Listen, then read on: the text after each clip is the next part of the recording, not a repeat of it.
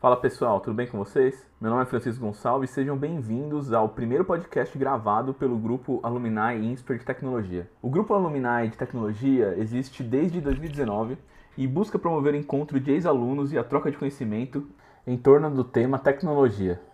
No ano passado, junto com o INSPER, promovemos painéis de discussão dentro das dependências da faculdade, com convidados relevantes do mercado sobre assuntos de blockchain e inteligência artificial. Hoje é dia 14 de abril e estamos bem no meio da quarentena causada pela Covid-19. E por isso, nosso grupo, como todos os negócios, governos, setores e tudo mais que você conhece, está passando pela real transformação digital promovido à força pelo coronavírus. Desta forma, experimentamos hoje este novo formato de troca de conhecimento sobre tecnologia. E para este nosso podcast MVP, convidamos Rafael Pereira, alumni INSPER, que faz parte desse grupo para falar um pouco da sua visão sobre os efeitos do coronavírus no mundo, sobre o ponto de vista de tecnologia. O Rafael é executivo sênior de conta na Sonda, já passou por diversas empresas relevantes como Tivity Unisys HP, com experiência de mais de 20 anos no mercado de tecnologia e tem MBA pelo INSPER é, e também mestrado em estratégia de negócios também pelo INSPER. Então, Rafael, quais são os primeiros impactos e mudanças que o coronavírus do, pode trazer do ponto de vista de tecnologia? O primeiro ponto que se faz relevante nessa discussão ou nessa proposta de cenários para discussão é a quantidade imensa de casos de uso e de bases de dados que estão surgindo em função da pandemia. Então, a minha empresa foi para home office, eu tenho 6 mil trabalhadores em home office. Como é que está a minha VPN? Como é que está a minha produtividade? A partir do momento que as pessoas voltarem aos escritórios, a gente vai ter uma base comparável de produtividade, acessos, mensagens trocadas, comunicação e um universo muito mais rico de experiências nessa área, por exemplo, que vão poder ser úteis na construção de business cases para justificar antecipação, adoção uh, ou, ou mudança de mindset corporativo em relação a várias tecnologias, não só o home office. A gente vê isso acontecendo também na, na experiência de comércio eletrônico das empresas, na experiência de gestão logística de startups, por exemplo, e vários outros cenários onde esses casos de uso rapidamente precisam ser capturados e transformados em casos de negócio, certamente gerando valor aí na parte de desenvolvimento de negócio e convencimento de budget das empresas na adoção de tecnologia. Um outro ponto relevante diz respeito a uma tecnologia mais específica ou a quase uma utilidade, que são os serviços de conectividade, que foram estressados e estão sendo estressados a um limite. E o comportamento dessa, desse uso, desse perfil de tráfego, agora nesse novo cenário, ele é bem relevante para que a gente consiga evoluir modelos, discutir e derivar cenários de software defined network, por exemplo, e finalmente que as empresas de telecom talvez consigam repriorizar suas estratégias over the top, ou seja, aqueles produtos que se utilizam da rede de dados e que não geram valor para o dono da rede de dados. Por exemplo, serviço de mensageria, toda a parte de mídia social. Acho que o streaming de vídeo também tem um papel importante nisso e no conhecimento do pico de tráfego. Né? A gente sempre pro, projetou um pico de tráfego. É, esse caso real certamente vai melhorar modelos de otimização, de QoS e toda essa tecnologia associada à, à parte de conectividade e modelos de rede baseada em software. Uma mudança clara que estamos vendo acontecer é o aumento da utilização de serviços de entregas de comida ou de produtos do varejo tradicional. Pessoas que nunca tinham usado este tipo de serviço anteriormente passaram a utilizar agora. Quais outras mudanças que estão acontecendo no varejo? O varejo vai merecer uma análise à parte. O que nós estamos vendo hoje de drive-thru de negócios tradicionais, a, a visão contactless das pessoas que não querem mais ter contato com caixas, que não querem mais encostar e digitar nada em pinpads, a, o cenário da biometria para varejo, autorizando pagamentos e evitando o contato, seja com uma porta, seja com uma maçaneta, uh, em, todo esse cenário da relação do consumidor com o, o, o vendedor. Né? além dessa visão de varejo mais específica do ponto de vendas, a própria relação das pessoas com o dinheiro, uma vez que o dinheiro passa a ser identificado como um transmissor de vírus, também vai mudar e a gente já enxerga aí uma série de impactos nesse cenário. Uh, a realidade aumentada em específico, que pode enriquecer a experiência de compra das pessoas, também é algo que a gente precisa revisitar dentro desse contexto de varejo. Você está forçado a comprar remoto, algo que você talvez não conheça, que você esteja limitado a uma foto, por exemplo. Então, a gente já vê um cenário onde a expectativa das pessoas sobre experiências de realidade aumentada possa acontecer. Há muito mais para falar de varejo, creio que vai ser necessário um podcast específico para isso. E qual outra área você avalia que será transformada?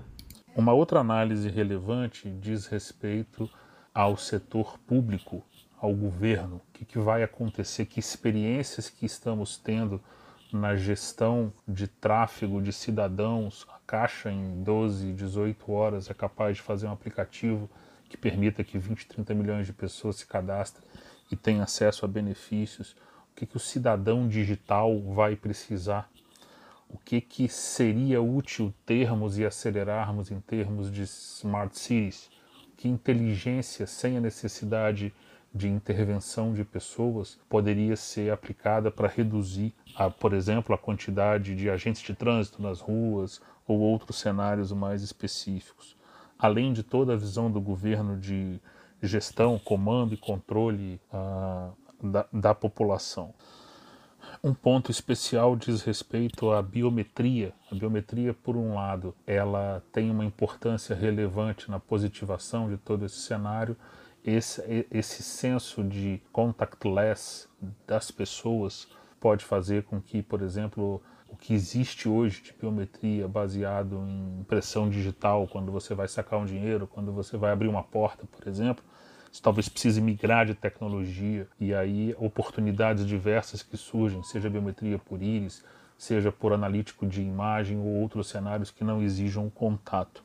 Essa visão de video analytics, então, ela é muito importante, se aplica também a governo, com certeza, a varejo, uma aceleração dessa visão tradicional da aceleração de filas, da criação de modelos baseados em imagens, mas também na gestão de normas e regras de trabalho. Então, o que antes a gente se preocupava em vigiar se um funcionário dentro de uma fábrica de vidro estava com uma máscara a todo o tempo que ele esteve dentro da área da área restrita, talvez a gente tenha interesse em identificar cidadãos sem máscaras que não tenham imunidade ao coronavírus para que essas pessoas possam ser orientadas em todo esse aspecto de vários aspectos legais que eu derivo de biometria e de video analytics vão aparecer e vão acontecer também. Uh, uma carteira de vacina digital que vai permitir saber se quem entrou dentro de uma determinada área ou quem quer ir a um cinema, se essa pessoa tem a imunidade ao coronavírus ou não.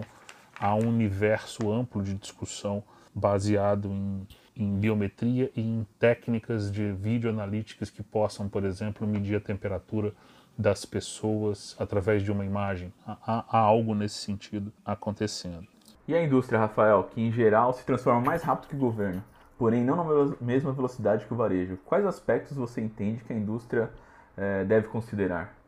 Um conjunto de palavras-chave para a gente proporcionar discussões posteriores nessas análises das vertentes tecnológicas pós-pandemia. Acho que seria muito interessante a gente olhar tudo que está acontecendo a partir de algumas palavras: o virtual, o remoto, o autônomo, o contactless e o lights out, mais focando agora já trazendo a discussão para um lado de indústria 4.0. Quanto mais autonomia em linhas de produção, mais a gente talvez consiga manter normalidade em futuras pandemias.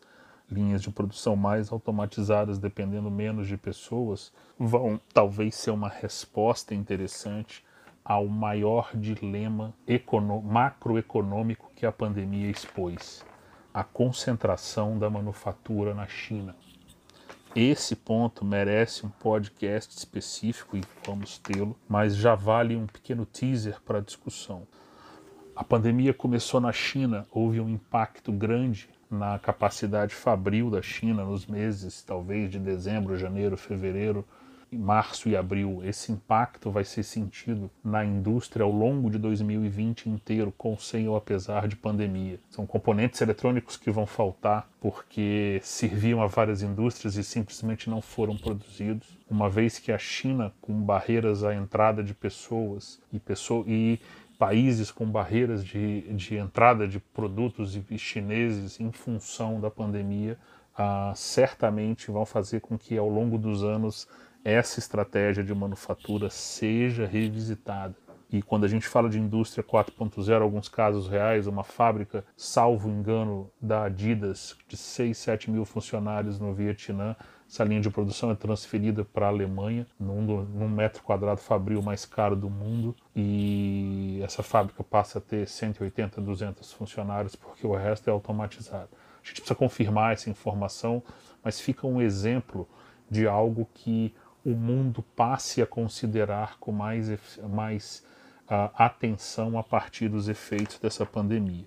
Vamos observar o caso da Samsung. A Samsung já estava no movimento de descentralizar a manufatura e de retirar a manufatura dos componentes dos produtos da Samsung da China. A Samsung foi buscar Vietnã, Tailândia, outros países com características semelhantes de mão de obra e custos fora da China. Então é interessante observar o comportamento e a oferta de produtos eletrônicos da Samsung a partir dessa pandemia, uma vez que essa desconcentração da China me parece ter trazido melhores resultados. O nome bonito disso é reshoring. Acho que a partir daí a gente deriva uma discussão eh, bem interessante. E de que forma você entende que as nossas vidas podem ser afetadas no curto prazo? Uh, além da falta de componentes que a gente comentou, vários processos de testes e regulamentações também foram afetados. Várias tecnologias que já estavam prontas em fase de homologação, certamente seus prazos de lançamento estão sendo afetados em função da absoluta impossibilidade ou da despriorização desses testes face a outros cenários. Uh, outro ponto relevante no curto prazo seria a moderação, talvez, do apetite de alguns segmentos por market share. Muitas vezes eu, hum, dependendo do segmento de negócio que eu estou e faça a minha necessidade de sobrevivência, talvez eu queira mais é proteger a minha base ao invés de buscar novos clientes. Isso talvez reoriente estratégias, isso reoriente posicionamento de mercado de empresas em vários segmentos. Um, um dos mercados que talvez sofra mais seja o de consumer electronics. Houve uma quebra na cadeia logística, como já mencionamos, produções uh, afetadas e certamente em função da queda da renda das pessoas, a propensão à troca de produtos, a obsolescência não tecnológica, mas a obsolescência emocional que alguns produtos têm hoje, que, que se fazem valer desse, desse, desse cenário para vender novos produtos, isso tende a reduzir. Então, a propensão das pessoas trocarem o seu belíssimo iPhone 10 ou seu iPhone 11 por um iPhone 12 talvez diminua no curto prazo. Então, isso pode também fazer com que as empresas revejam suas estratégias. O tema da falta de componentes é mais grave e ele afeta, em especial, um segmento que já tínhamos um olhar bem interessante esse segmento certamente vai ter mais demanda em função da experiência da pandemia, mas vai sofrer com falta de componentes e atrasos em padrões, por exemplo, no curto prazo. Aí eu já estou me, me referindo ao 5G. Então, padrões importantes, decisões importantes de 5G, estratégias de prototipação e produção de componentes foram afetadas em função da pandemia. A, o apetite por investimento das empresas, CAPEX, também tenderá a diminuir das empresas tradicionais consumidoras desses produtos 5G. Então, toda a cadeia de negócios derivado a partir das expectativas com o 5G deve, no curto prazo, sofrer impacto também. Você comentou sobre a diminuição da sensação de obsolescência que afetaria a troca de celular para um modelo mais novo, e fiquei pensando que provavelmente outros bens de consumo entrarão no mesmo grupo, como o carro, por exemplo, porque não tem motivo para você trocar de carro, do seu trocar seu carro atual por um zero se é possível que no novo normal seu carro passe mais tempo na garagem do que no trânsito para o trabalho. Então, pessoal, com esse overview do Rafael sobre os impactos do coronavírus no, novo, no mundo do ponto de vista de tecnologia, Encerramos o nosso podcast MVP, já nos preparando para este novo normal. Espero que tenham gostado e até a próxima oportunidade.